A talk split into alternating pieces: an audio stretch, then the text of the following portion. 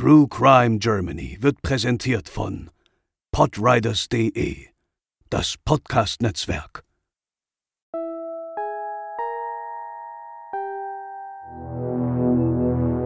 Es ist kurz vor Weihnachten. Eine für viele besinnliche Zeit mit der Familie und Freunden steht bevor. Das Jahr wird in Ruhe Revue passiert. Doch für Familie Schlecker kommt im Jahr 1987 alles anders als ein Führer während ihrer Abwesenheit ins Haus eindringen und die beiden Kinder der Familie nach Ankunft gewaltsam entführen. Es stehen 9,6 Millionen D-Mark im Tausch gegen die beiden Kinder im Raum. Und die Zeit läuft.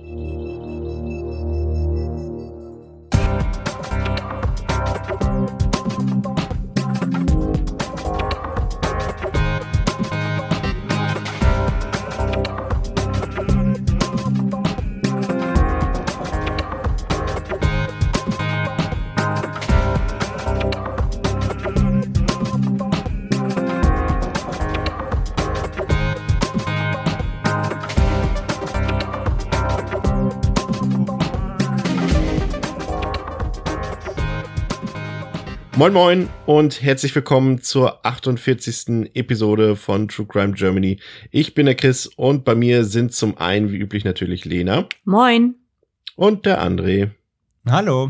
Und wir bedanken uns zunächst einmal ganz herzlich bei euch, dass ihr unsere neue Struktur mit den zwei Folgen pro Monat im März so gut aufgenommen habt und dass ihr nicht überdrüssig seid von uns. Und äh, deswegen machen wir in diesem Monat auch weiter und der Monat April steht im Zeichen von Entführungen. Bevor wir jetzt in den Entführungsfall der Familie Schlecker eingehen, werfen wir mal äh, zunächst vielleicht einen Blick auf die beteiligten Personen, Lena. Äh, mit wem haben wir es heute zu tun? Das sind ja durchaus, es ist ja durchaus eine bekannte Familie, würde ich mal sagen. Da liegst du völlig richtig, denn wir schauen uns heute einmal die Familie Schlecker genauer an. Die wurde nämlich in den 80er Jahren Opfer einer Lösegelderpressung das wohl bekannteste Mitglied der Familie ist Anton Schlecker. Der wurde am 28. Oktober 1944 in Ehingen im südöstlichen Baden-Württemberg geboren. Seine Eltern besaßen insgesamt 17 Metzgereien und eine Fleischfabrik, weshalb auch er in den Betrieb ging und mit 21 Jahren bereits der jüngste Metzgermeister Baden-Württembergs war. Wenige Jahre später, nämlich 1975, gründete er die Drogeriekette Schlecker in Kirchheim unter Teck. Das ist eine kleine Stadt nicht weit entfernt von Stuttgart. Viele von euch kennen sicherlich noch die Schlecker-Filialen. Dazu gehörte übrigens auch, was ihr vielleicht auch noch kennt, ebenfalls ihr Platz. Das ist auch ein Drogeriegeschäft und Teil der Unternehmensgruppe. Und was viele von euch mit Sicherheit auch noch kennen, ist die Insolvenz der Schleckerkette.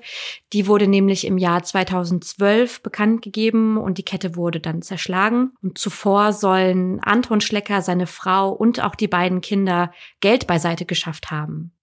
Daraufhin wurde ein Ermittlungsverfahren wegen Insolvenzverschleppung, Untreue und Bankrott in Auftrag gegeben von der Staatsanwaltschaft Stuttgart. Aber aufgrund des Status von Anton Schlecker als eingetragener Kaufmann konnte gegen ihn nicht wegen Insolvenzverschleppung ähm, geklagt werden. Ein kurzer Hinweis dazu, wer sein Unternehmen in der Rechtsform eines eingetragenen Kaufmanns, das ist die Abkürzung kleines e großes K, als Einzelunternehmen führt, der haftet persönlich und in unbeschränkter Höhe mit seinem gesamten Privatvermögen für alle Verbindlichkeiten des Unternehmens.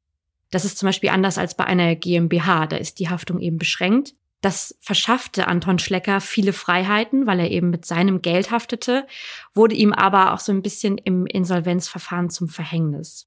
Am 6. März 2017, also fünf Jahre später, begann dann offiziell endlich der Prozess gegen Anton Schlecker.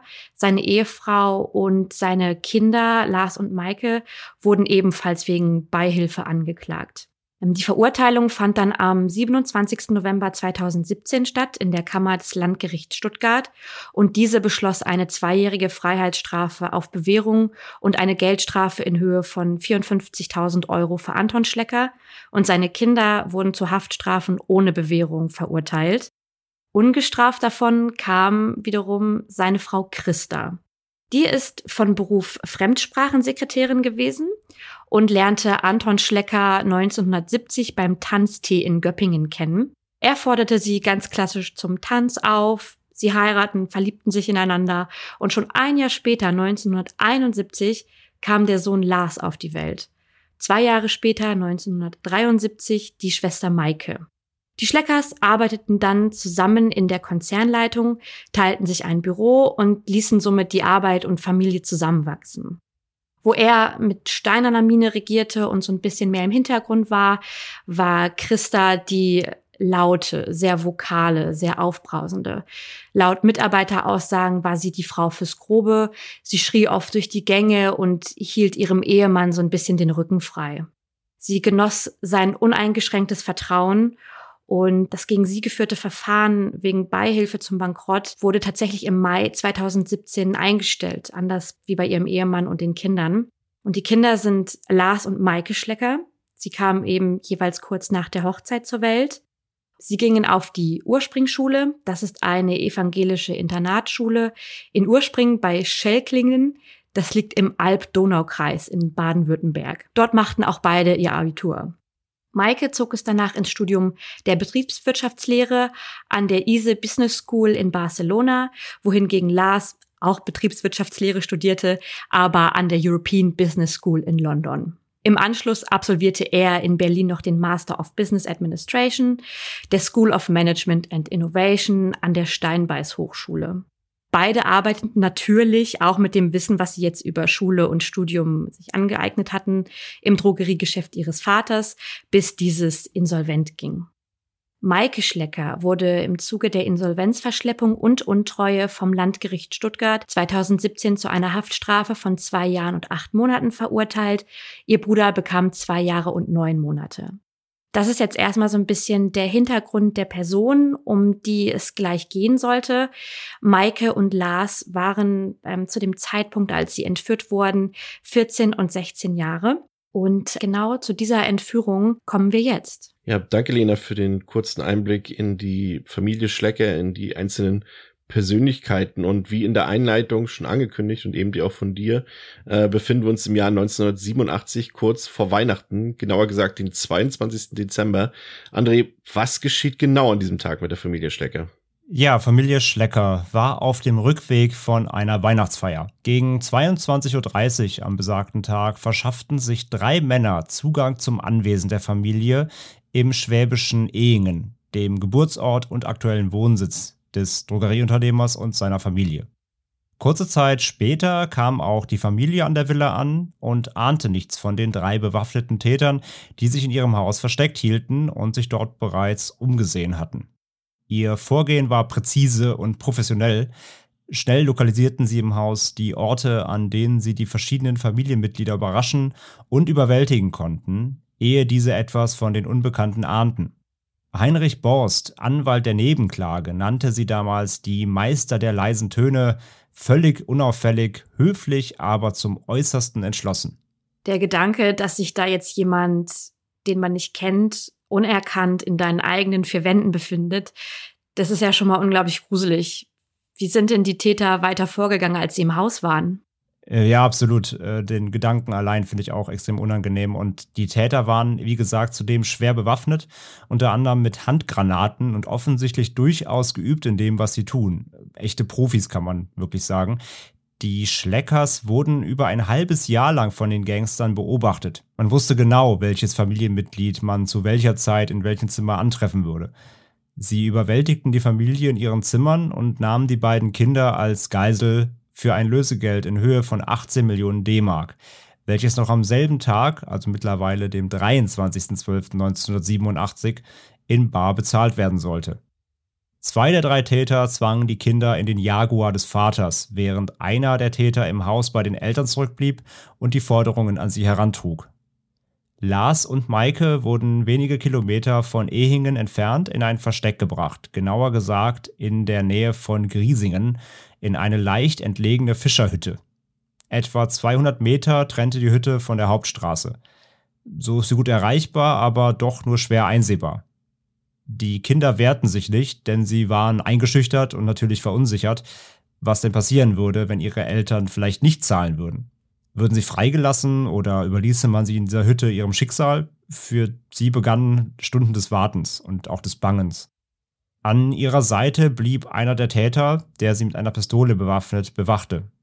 Der zweite Täter fuhr dann zurück zum Haus, wo sie die Forderungen erneut wiederholten. 18 Millionen D-Mark, wenn Anton Schlecker seine Kinder wiedersehen will. Doch er blieb trotz der Lage sehr ruhig und gefasst und schaffte es dann sogar, die Lösegeldforderung zu halbieren auf 9,6 Millionen D-Mark.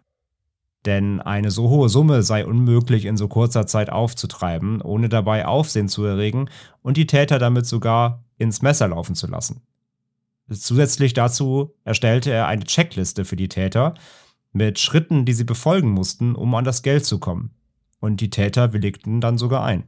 Ja, und jetzt stehen eben 9,6 Millionen D-Mark im Raum, die binnen kürzester Zeit beschafft werden müssten. Wer hat denn das Lesegeld für Anton Schlecker nun beschafft, Lena?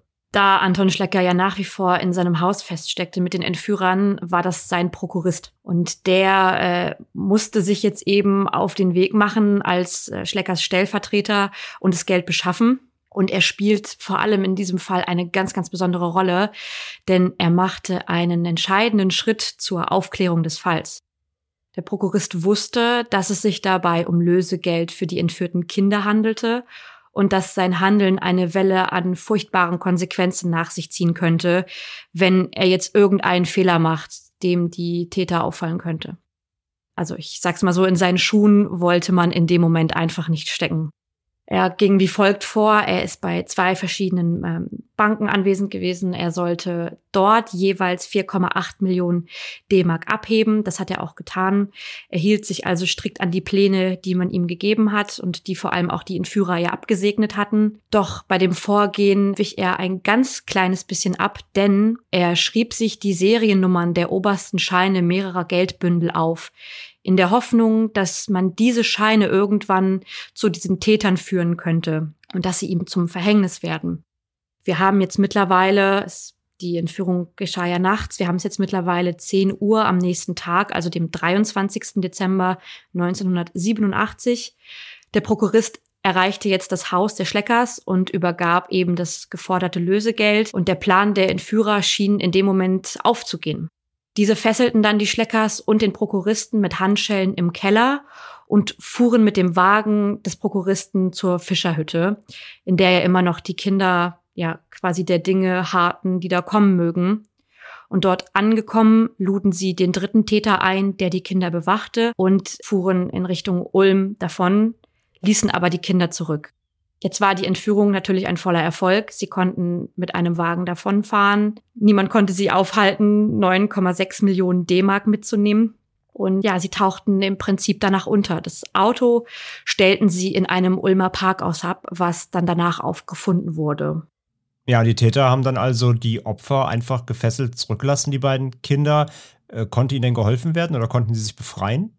Ja, es gelang tatsächlich den Kindern, sich zu befreien. Sie waren natürlich immer noch fürchterlich eingeschüchtert und wussten nicht, ob die Täter nicht vielleicht jede Minute wiederkommen würden, um ihnen doch noch etwas anzutun. Sie wussten ja auch nicht, ob der Deal jetzt geklappt hat oder irgendwas geplatzt ist. Also sie mussten, also sie müssen quasi mit Todesängsten gerungen haben. Aber nach ein paar Stunden des Wartens trauten sie sich, ihre Handschellen zu lösen.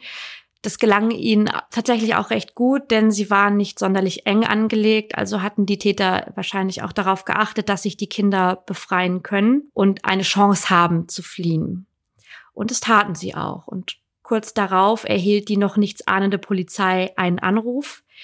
Die wussten natürlich überhaupt nichts von der Entführung. Das geschah ja quasi alles in einer Nacht- und Nebelaktion und nur der Prokurist war ja wirklich eingeweiht. Und nach nicht ganz zwölf Stunden Entführung kehrten die beiden Kinder dann endlich in ihr Elternhaus zurück. Sechs Stunden davon waren sie etwa in Gefangenschaft in der Fischerhütte.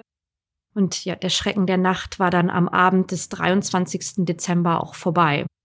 Von hier an startete dann eine enorme Spurensuche. Es wurde eine Sonderkommission erstellt mit etwa 100 Beamten, die wirklich allen Hinweisen nachgingen, die sie bekamen. Über 2700 Spuren, also Einzelhinweise, kamen über einen relativ kurzen Zeitraum bei der Soko an.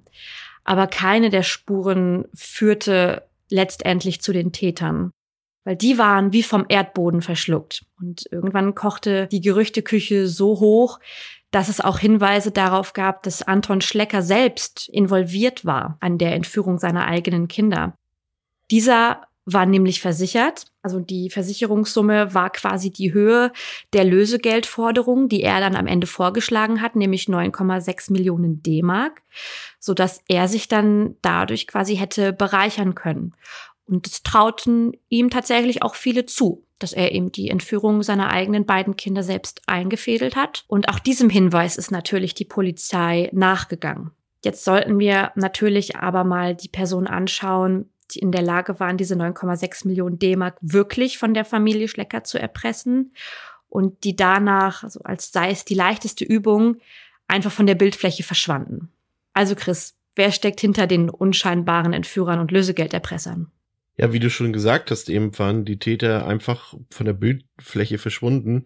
Lediglich das Fahrzeug des Prokuristen fand man dann etwas später in dem besagten Parkhaus am Ulmer Hauptbahnhof die Verbrecher selbst aber nicht. Und äh, heute wissen wir, dass es sich bei den Männern um Herbert Franz Jacobi und Wilhelm Hudelmeier handelt, sowie als dritten Täter dann eben auch noch der Bruder von Hudelmeier, nämlich Dieter. Und vor allem wissen wir, dass es nicht also dass es nicht das einzige Verbrechen mit größerer Tragweite der Täter war, aber der Reihe nach. Also zunächst einmal zu Herbert Franz Jacobi, der wurde 1939 in Kästen an der Mosel, also in Rheinland-Pfalz geboren. Und er wuchs dort auch auf und lebte im Prinzip bis zu seiner Festnahme dort. Und für die Einwohner Kestens war Herbert Franz Jacobi eigentlich immer ein ganz gewöhnlicher Nachbar, eben normaler Dorfbewohner, der lediglich eine etwas größere Auffälligkeit an sich trug, nämlich die Tatsache, dass er knapp 20 Jahre lang beschäftigungslos, also arbeitssuchend war. Und wir wissen eben heute auch warum. Aber damals machten sich die Leute keine großen Gedanken darum, da sich Jacobi eigentlich ja ins Dorfleben integrierte und sich eigentlich auch wirklich stets hilfsbereit zeigte.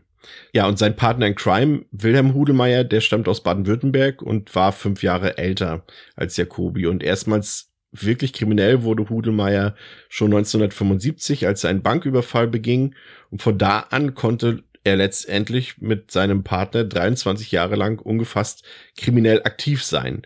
Rudelmeier selbst galt als ziemlich gepflegter Typ, sehr introvertiert, schüchtern, ein bisschen in sich gekehrt, aber als ziemlich schlauer Mann. Und das zeigte sich ja auch bei den durchgeführten Verbrechen, weil ohne eine gewisse Art von Intelligenz und Cleverheit äh, schafft man es, glaube ich, einfach nicht, 23 Jahre lang die Polizei so an der Nase herumzuführen.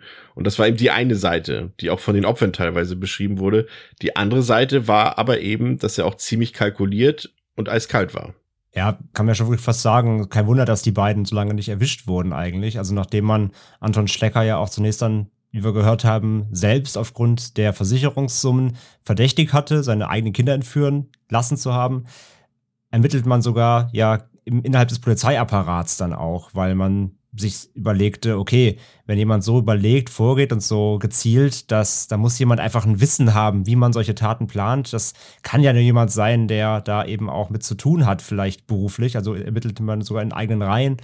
Ja, und es ist ja schon erstaunlich, dass man die beiden eben nicht erwischen konnte, obwohl es Phantombilder gab, eine Ausstrahlung bei Aktenzeichen XY ungelöst und knapp 2700 Einzelspuren und sie auch mehrfach aktiv waren und obwohl man eine fast 100 Mann starke Soko eingesetzt hat, um zu ermitteln. Und bei Aktenzeichen XY kam ja zudem auch dann raus, beziehungsweise es wurde ver vermittelt, dass die Schleckers eine Belohnung von eine Million D-Mark ausgesetzt hatten für Hinweise, die zur Ergreifung führen. Und aufgrund dessen gab es natürlich auch dann so viele Einsendungen von Hinweisen aus der Bevölkerung, weil das natürlich eine Summe ist, die man gerne mitnehmen würde.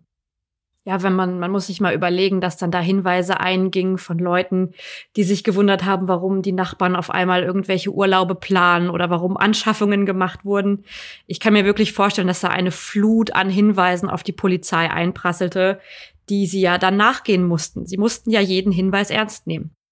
Und dann gab es auch noch ähm, diese eine heiße Spur, die die Ermittler nämlich an die Nordsee, besser gesagt auf die Insel Föhr führte. Dort tauchte nämlich ein Campingwagen mit Ludwigsburger Kennzeichen außerhalb der Saison auf. Das machte schon mal stutzig. Und das führte wohl ähm, auf den Gärtner der Schleckers zurück, der jetzt auf einmal auch verdächtig wurde. Die Personen verhielten sich auffällig und vor allem sehr, sehr freigebig. Da zahlte man dann auch gerne mal abends in der Kneipe mit dem 500 D-Mark-Schein. Und als die Polizei jedoch zugriff, entpuppte sich das Ganze als ganz große Ente. Ja, das ist nur eine von den zahlreichen Spuren, die man natürlich nachverfolgen musste. Im Nachhinein liest sich das oder hört sich das natürlich auch immer ein bisschen seltsam an, gerade das, was du eben beschrieben hast, Lena. Aber um nochmal auf Andres Einschätzung einzugehen, die Entführung der Schleckerkinder war zwar letztlich die bekannteste und spektakulärste Tat von Jacobi und den Hudelmeiers, aber eben nicht die einzige. In ihrer, ich setze es mal in Anführungszeichen, Schaffensphase erbeuteten die beiden Gangster ja fast 20 Millionen D-Mark. Das war allerdings auch notwendig, denn äh, Wilhelm Hudemeyer verprasste große Teile der Beute jedes Mal wieder aufs Neue. Für Spekulationsgeschäfte, aber auch für sein Luxusleben. Aber eben auch, und das ist wiederum, wenn man so will, die traurige Seite der Geschichte, eben für die Behandlung seiner schweren Krankheit.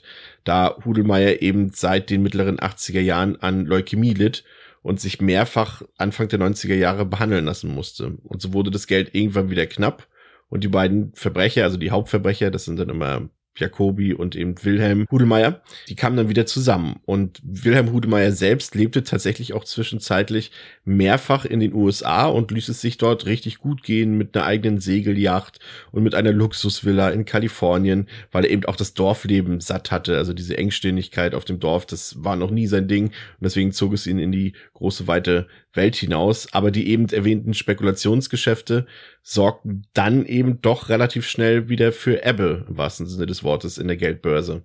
Generell ist zu sagen, dass das erste Mal, also die äh, haben ja mehrfach miteinander gearbeitet, in Anführungszeichen, wenn wir das so nennen wollen, Hudelmeier und Jacobi. Und das erste Mal war tatsächlich ein Banküberfall in Oberkochen.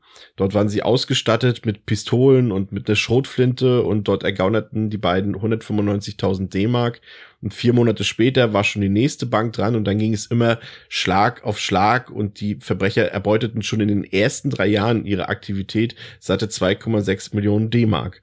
Und fünf Jahre vor der Schleckentführung kam es auch schon zu einer anderen Geiselnahme, die nach ähnlichem Muster funktionierte wie eben bei Schlecker selbst. Und hier hat man dann in Göpping die 18-jährige Tochter eines Bankdirektors in einer Waldhütte verschleppt. Und dort sicherte dann Hudemeyers jüngerer Bruder das Geschehen ab, während die beiden Haupttäter mit dem Bankdirektor das Geld holten. Aber zum Glück, und das muss man ja wirklich sagen, das ist ja das vielleicht das Positive, was man hier noch herauskristallisieren muss, ist, dass die Geiseln und alle Beteiligten letztendlich immer ja unversehrt zurückblieben. Immerhin, muss man ja sagen. Ja, zumindest natürlich körperlich, ne? Die, die, die psychische ja, ja. Belastung ist natürlich nochmal eine ganz andere. Nun hast du ja schon gesagt, dass es nicht nur weitere Verbrechen gab, sondern auch wirklich medienwirksame größere Taten. Was haben die beiden denn noch verbrochen? Ja, ironischerweise schlugen sie noch mal ganz in der Nähe des Schleckers zu, als sie 1998 in Ehingen den Bankdirektor Renn und seine Frau überfielen. Und ähnlich wie bei den Schleckers waren die beiden Verbrecher plötzlich einfach so im Anwesen, in diesem Fall sogar im Schlafzimmer. Und Jacobi und Hudelmeier zwangen dann das Ehepaar zur Herausgabe von 1,9 Millionen D-Mark. Doch es gab dann eben einen, ja, ich würde sagen, verheerenden Fehler auf Seiten der Täter. Denn nach der Tat rief Jacobi aus einer Telefonzelle nacheinander zum einen einen Verwandten der Opfer an, um dort Bescheid zu geben, dass da was passiert ist und die vielleicht mal nachgucken sollten, und dann eben seine eigene Freundin. Und die Polizei konnte dann den ersten Anruf zurückverfolgen und kam über die zweite Nummer auf die Adresse der Freundin. Und von da an wurde Jacobi dann beschottet, ja. Und er traf sich dann mit Hudelmeier, also mit Wilhelm Hudelmeier, in einem Restaurant. Und dort fand nämlich dann eine Abhöraktion der Ermittler statt. Mit Erfolg, muss man sagen. Im Gespräch zwischen den beiden gab es nämlich klare Aussagen über den Fall Renn, der gerade erst geschehen ist. Und schnell werden dann die Adressen der Männer überprüft und zwei Wochen nach der Tat werden alle drei Verbrecher, also die Hudemeyers und Jacobi, morgens in ihren Wohnungen im Schlaf überrascht und festgenommen. Es gibt ja das Phänomen, dass Verbrecher manchmal aus diversen Gründen plötzlich in der Bevölkerung und der Presse populär werden oder sogar positiv sympathisch besprochen werden. Bei Hudelmeier war das doch auch so, oder Chris? Ja, bei ihm besonders letztendlich bei allen drei Tätern. Zum einen, weil körperlich niemand zu Schaden gekommen ist, dann sind die Leute, glaube ich, ohnehin immer noch so ein bisschen empfänglicher für solche Dinge. André hat es eben schon gesagt und hat mich jetzt zu Recht auch korrigiert, dass natürlich psychisch was mit den Opfern passiert ist. Aber wir wissen eben auch, dass solche Belange in unserer Gesellschaft auch noch nicht so lange eine Rolle spielen. Von daher war man einfach damals, glaube ich, froh, dass niemand zu Schaden gekommen ist. Und bei Hudelmeier war es eben auch so, dass er fast Anerkennung dafür bekam, dass er der Polizei fast zwei Jahrzehnte lang entflohen ist. Da gab es auch andere Beispiele, wenn wir so an Dagobert zum Beispiel denken, der dann später sogar Künstler wurde und bis heute noch in Talkshows rumsitzen darf, obwohl er eigentlich auch ein schlimmer Verbrecher war. Und dann kam eben noch das Alter dazu. Ich weiß nicht, da fällt mir gerade noch, ich weiß nicht, André, äh, du bist ja auch Filmfan. Ähm, ich habe vor kurzem diesen Film, ich weiß gerade nicht mehr, wie er hieß, Verbrecher und Gentleman, irgendwas mit Robert Redford, der dann auch noch mal so im hohen Alter seinen letzten Raub beging, noch mal seinen letzten Coup startete. Und so wirken unsere Verbrecher auch hier so ein bisschen, weil ich meine, Hudelmeier war eben schon 64 Jahre alt, ne, und das ist schon, ja, ein Alter, das, den erwartet man jetzt nicht unbedingt vor Gericht für so viele Taten und für solche Taten. Aber so war es nun mal. Und äh, er war letztendlich aber ein Verbrecher und sicherlich auch kein ungefährlicher Verbrecher. Das sollte man eben bei so einer, ja, teilweise aus meiner Sicht befremdlich positiven Darstellung solcher Leute eben auch beachten, ja. Aber gleichzeitig waren die Hudelmeiers und Jacobi zu dem damaligen Zeitpunkt und auch in Anführungszeichen gesetzt eben auch die erfolgreichsten Gangster der ganzen Republik, muss man sagen. Aber André, vor Gericht durften Jacobi und Hudelmeier ja aber trotzdem eigentlich keine unübliche Milde zu spüren bekommen, oder? Trotz der Popularität. Ja, abgesehen von der Strafmilderung durch umfangreiche Geständnisse eigentlich nicht. Am Ende wurden beide am 22. März 1999 zu jeweils 13,5 Jahren Haft verurteilt beim Landgericht Ulm aufgrund räuberischer Erpressung und erpresserischen Menschenraubes. Allerdings waren eben auch einige Taten schon längst verjährt und konnten nicht mehr in Betracht gezogen werden. Gemeinsam mit ihnen wurde Hudelmeiers jüngerer Bruder Dieter zu siebeneinhalb Jahren verurteilt. Dieter Hudelmeier wirkte bei zwei Taten aktiv mit. Das ergab sich aus der Belastung Jakobis. Dieter Hudelmeier leugnete die Mittäterschaft und äußerte, dass ein Italiener der Dritte im Bunde war. Aber Frau Schlecker erinnerte sich daran, dass der dritte Täter im feinsten Schwäbisch lutriges Biest zu ihr sagte, also eine Mundart nutzte aus der Region. Für einen italienischen Mafioso, der hier ins Spiel gebracht wurde, doch wohl etwas zu viel des Guten. Wilhelm Hudelmeier verstarb übrigens bereits ein Jahr nach seiner Verurteilung aufgrund seiner langen Leukämieerkrankung, die Chris eben schon erwähnte. Kann man eigentlich etwas zur Motivlage der Täter sagen? Naja, ich denke, vor allem ein Grund ist eben offensichtlich Geld und damit einhergehend mehrere gescheiterte Versuche, mit legalen Mitteln Geld zu verdienen.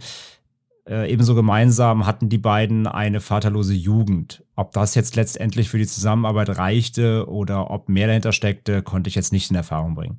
Was aber vielleicht noch interessant ist, ist der Umstand, dass Jacobi und die Hudelmeiers keine Freunde im herkömmlichen Sinne waren.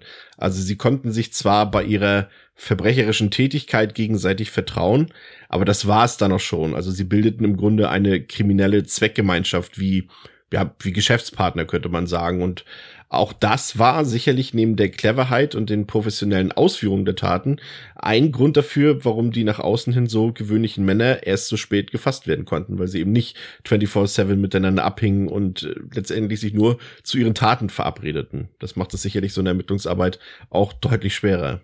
Ja, das fand ich tatsächlich auch ziemlich interessant. Der kleinste gemeinsame Nenner ja. der Männer war dann offensichtlich einfach das Geld und die Geldbeschaffung.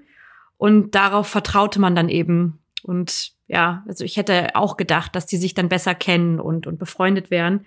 Aber das ist ja vielleicht, auch wirklich wie, wirklich wie im Film, ne? Auch wieder ja. ein Beispiel, wenn irgendwie, wie gesagt, man stellt sich vor, er ist dann halt ein paar Jahre der Hudelmeier in Amerika und dann denken sie jetzt Geld alle, dann rufe ich mal wieder die alten Leute an und wir kommen noch mal zusammen, ne? Wirklich ja. wie in so einem Film. Was mich jetzt an dieser Stelle nochmal interessieren würde, und das betrifft uns ja auch als Podcaster so ein wenig, das dürfte ja auch generell vielen True Crime Podcast Hörerinnen und Hörern aufgefallen sein, dass viele Podcast Projekte sich ja ja, so ein bisschen scheuen davor, mal so einen Entführungsfall zu besprechen, mal so eine Geiselnahme oder einfach nur Raubüberfall, einen simplen, weil es eben meistens keine Leichen gibt, weil es nicht so viel Blut und Gekröse gibt. Aber wenn wir mal ehrlich sind, ist so ein Entführungsfall, gerade nachdem Andre ja vorhin auch noch interveniert hat und gesagt hat, dass es psychisch ja auch enorm viel mit einem macht, glaube ich, in so eine Situation zu stecken. Ich finde, es ist auch ein Verbrechen. Ich kann mir vorstellen, dass viele Leute auch noch Jahrzehnte später darunter leiden, oder André? Ja, das meinte ich ja vorhin. Also zum Beispiel, das haben wir jetzt auch gar nicht benannt gehabt, das nochmal mal zur Info, glaube ich, auch ganz, ganz äh, ein krasser Punkt. Der Prokurist der Schleckers, der musste danach seinen Job aufgeben. Der war danach nicht mehr arbeitsfähig. Also er konnte diesen Job nicht mehr ausführen, weil er quasi Angst hatte, dass sowas immer wieder passieren könnte. Also es hat ihn quasi für sein Leben lang jetzt geprägt. Und wie du gerade sagst, ich glaube, es, äh, sowas, also sowas vergisst du halt natürlich nie wieder. Und es gibt sicherlich auch Leute, die nach solchen ähm, Entführungen, die sie zwar unbe also unbeschadet körperlich überstehen, die danach natürlich eine seelische, eine seelische Narbe fürs Leben haben, natürlich. Also das darf man nicht außer Acht lassen. Deswegen, also wie du gerade sagst, bei, bei äh, anderen Podcast-Kollegen äh, und Kolleginnen, äh, da haben die, haben die Podcasts ja oft auch schon Mord im Namen. Das haben, da haben wir ja auch darauf verzichtet, weil wir uns ja über das ganze Spektrum Kriminalfälle bedienen wollen. Aber du hast schon recht, dass ein Mord immer irgendwie eine, eine andere Form von spektakulärem äh, Ausgang hat. Aber dass natürlich eine, eine andere Art von Verletzung hier stattfindet von Menschenleben, mit anderen Tragweiten, das ähm, fällt immer so ein bisschen hinten, hinten ab, habe ich das Gefühl. Aber das ist, glaube ich, das ist international aber auch ein Ding. Also, es sind nicht nur deutsche, internationale äh, Crime-Dokumentationen auch. Es geht eigentlich immer um Mordfälle. Es gibt immer meistens mindestens ein Mordopfer, weil, ich weiß nicht, ist es was voyeuristisches? Es, irgendwie hat das eine andere Faszination scheinbar auf die Menschen. Vielleicht ist auch die Motivlage, weil hier ist einfach so das Motiv klar, okay, die brauchen Geld. Da ist kein Mystery wahrscheinlich hinter, der fehlt vielleicht irgendwie manchen Leuten. Und wir können uns ja nicht freisprechen davon. Wir haben ja selber diese Problematik, dass wir natürlich jeden Monat, bevor wir unsere Themen aussuchen, äh, darüber diskutieren, wollen wir das heute mal machen und so weiter. Wir haben damals mal, da kann man ja auch ein bisschen aus dem Nähkästchen plaudern, über Dagobert geredet und es ist bis heute wahrscheinlich unsere, unsere unpopulärste Folge, wahrscheinlich weil es einfach keine Todesopfer gab, ich weiß es nicht. Aber was mich auch noch interessieren würde, Lena, gerade Entführungsfälle sind ja oft damit, auch in Deutschland, aber international mit, ja, sage ich mal, bekannteren oder prominenteren Opfern irgendwie in Abhängigkeit. Also ich kann mich daran erinnern, äh, wir hatten ja auch in Deutschland, äh, wenn ich da an Remsmann zum Beispiel denke oder auch an Wirth, also die Schlecker-Familie ist ja nicht die einzige bekannte Familie, die davon betroffen war, aber auch wenn ich so an Südamerika zum Beispiel denke, äh, zum Beispiel an, an prominente Fußballer, die müssen da irgendwie ihre Familien in irgendwelchen Hochsicherheits, ja, fast, ja, Hochsicherheitstrakten unterbringen als, als Villa oder als Behausung, weil man immer Angst haben muss, dass äh, nachts irgendwelche Leute kommen und äh, sich entführen, um eine, Lösegelderpressung stattfinden zu lassen. Äh, da werden Leute auch einfach mal aus dem Auto gezogen und entführt und solche Dinge. Ich glaube, das, ja, das ist, glaube ich, ein Thema, was sich doch größtenteils mit Leuten beschäftigt, die ein bisschen mehr Geld haben, oder? Ja, das würde ich auch mal so festhalten oder auf jeden Fall die eine wichtige Stellung einnehmen. Es muss ja auch nicht immer um Geld gehen. Es kann ja auch sein, dass du jemanden entführst, um eine Aktion ähm, herauszupressen, Freilassung von jemandem oder eine, eine politische Aktivierung oder sowas, das ist natürlich auch denkbar. Und man muss sich mal überlegen, dass ähm, man hat ja ja Anton Schlecker auch vermutet, als involvierte Person, die das angeleiert hat, weil er eben versichert war. Also er wusste, er ist mit seiner Stellung, nämlich als Inhaber dieser riesigen Drogeriekette und mit einem ähm, Imperium quasi unter sich und einer Menge Geld, kann er jederzeit Opfer einer Entführung werden. Ob das er ist, ob das seine Kinder sind oder seine Frau, das vermochte er zu dem Moment noch nicht zu sagen. Aber er hat sich dagegen versichert. Und wir bekommen auch bei der zweiten Episode, die wir ähm, euch diesen Monat präsentieren, ja auch noch mal Einblicke in andere Entführungsfälle. Und ganz oft sind diese Personen eben auch alltäglich begleitet von Personenschutz. Die gehen nicht vor die Tür ohne, ähm, nicht mit irgendwie zwei Polizeibeamten an ihrer Seite. Die können nicht einkaufen gehen, ohne nicht beschützt zu werden oder irgendwie beschattet zu werden, damit denen nichts passiert. Also das muss ein unglaublicher Druck sein, diese Angst zu haben. Man könnte mich oder meine Liebsten jederzeit gegen mich einsetzen um irgendetwas zu erpressen. Also ich finde gerade Entführungen sind ein, ein psychischer Albtraum für alle Involvierten. Und ähm, wie André schon gesagt hat, der Prokurist, man hat jetzt den Eindruck gehabt, dass der das ganz easy weggesteckt hat, weil er eben auch sehr kalkuliert und so gehandelt hat. Also er hat ja alles nach Plan getan und war auch sehr klug in seiner Vorgehensweise mit diesen Geldscheinen. Aber dieser Mann war danach gebrochen, weil das sitzt tief und sowas möchte man am liebsten gar nicht erleben und wenn dann auch nur einmal und dann seine Ruhe haben. Ja, ich fand auch vor allem, also er war auf jeden Fall klug bei der Sache mit den Geldscheinen, wie du sagst. Aber ich finde halt auch wirklich mit der, mit dieser Sicherungsdecksumme, also wie kalkuliert da auch der, der Herr Schlecker war, dass er genau die auf die Summe runtergehandelt hat. Er, also er hat ja dann in dem Moment darüber nachgedacht, wie hoch bin ich versichert? Und so weit gehe ja. ich quasi auch runter. Also es ist ja schon irgendwie fast schon ein bisschen perfide, auch in seiner Angelegenheit. Ja, aber fast das schon. Ist Kapitalismus an. Auch schon bewundernswert, ja. Bewundernswert, dass er in, diese, in der Situation so gefasst war, dass er das genau noch kalkulieren konnte. Das finde ich beachtlich. Aber findest ja. du es positiv beachtlich? Ich finde es eher schaurig, negativ. Gemeint. Ja, ich, na, dass, ich, ihm das, ich dass ihm seine Kinder, also dass er in dem Moment tatsächlich daran denkt und nicht an, also die hätten ja auch sagen können, ja sorry, wir verhandeln nicht weiter und dann bringen wir jetzt seine Kinder um. Ja, ich glaube einfach, der war halt ein Geschäftsmann durch und durch. Ich glaube, der hat, der hat da gar keine andere Denke mehr, sondern wenn, wenn dem irgendwie das Geld äh, in den Raum fliegt, dann denkt der sofort in, in Geschäften. Und ich, ich glaube nicht, dass, dass der ein herzloser Vater war. Das glaube ich gar nicht. Aber der hat, glaube ich, nur diese eine Denke, oder André?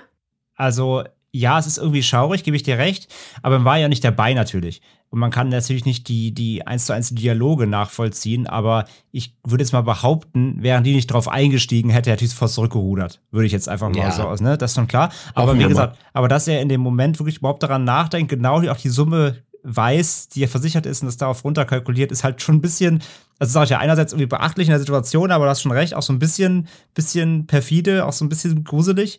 Aber ich glaube halt, äh, er hätte alles dafür getan, schon dass seine Kinder natürlich da rauskommen und hätten die Verbrecher hier nicht, äh, nicht eingelenkt und sich darauf geeinigt. Ich meine, mit der, mit der Motivation noch zu arbeiten, hey, ähm, das ist so eine hohe Summe, wenn ich die jetzt einfordere, das fällt auf, dass dann, dann ist die Gefahr höher, dass ihr geschnappt werdet ist natürlich auch ein guter Argumentationspunkt. Aber ich sage ja, überhaupt in so einer Situation so gefasst zu sein, sowas überhaupt verargumentieren zu können, Hut ab.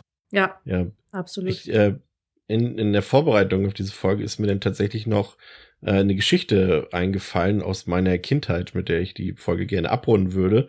Und zwar in meinem Heimatstädtchen war damals äh, so ja, 30, 20, 30 Meter von, von unserem Wohnhaus entfernt eine Steckerfiliale. Und in die wurde regelmäßig eingebrochen nachts. Also das war so vielleicht im, ja, lass es zwei oder drei Wochen Rhythmus gewesen sein. Immer irgendwann so gegen ein Uhr oder zwei Uhr nachts ist auf einmal so ein, ja, so ein Van vorgefahren mit, mit zwei, drei, vier, fünf Leuten.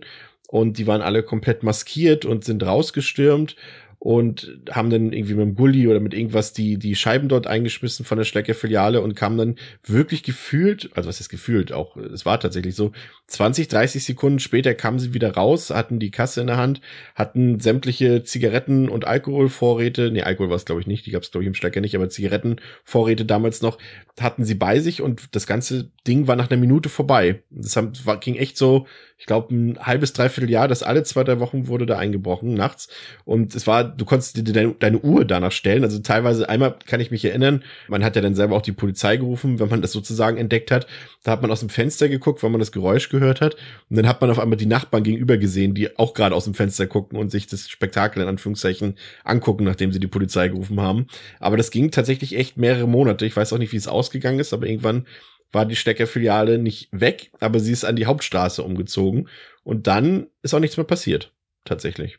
Ja, Wahnsinn. Also da ist jemand, der sich sicher gefühlt, dass er immer damit durchkommt. Also ja, aber vor allem auch die, sie haben wirklich eine Minute gebraucht, dann war der komplette Einbruch fertig für die Nacht sozusagen. Also es war so professionell gemacht, das ist richtig krass, ja. Ja, da war ja auch, also arbeitet eine Routine auch drin, aber ja auch für den spezifischen Laden. Ich meine, wenn der auch der Schlecker nichts gemacht hat, um die Sicherheitsmaßnahmen zu verschärfen, dann hatten sie anscheinend immer den gleichen Weg und der war ja dann gesetzt und der war ja dann drin. Ja. Aber es ist abgefahren, dass dann nicht der Schlecker irgendwie die, Sicherheits die Sicherheitsmann hinstellt, 24-7, weil sie wissen, dass das öfter vorkommt oder wie auch immer. Aber ja, spektakulär, ja. Ja, und das soll's äh, für heute dann auch gewesen sein. Äh, wir hoffen, dass es euch gefallen hat, auch wenn es heute mal kein spektakulärer Mordfall war, aber auch eine Entführung kann durchaus spektakulär und schaurig sein, wie wir heute gelernt haben. Und auch in der nächsten Folge weiter lernen werden, dann in zwei Wochen, André, richtig? Ja. In zwei Wochen, genau. Äh, wenn wir uns wieder hören, wenn wir wieder jeweils einen Entführungsfall präsentieren, quasi drei Fälle in einer Episode. Ja, also, das war's für heute. Danke, dass ihr zugehört habt bei True Crime Germany. Bis in zwei Wochen dann mit Chris, Lena und André. Auf Wiederhören. Tschüss. Ciao, macht's gut. Ciao.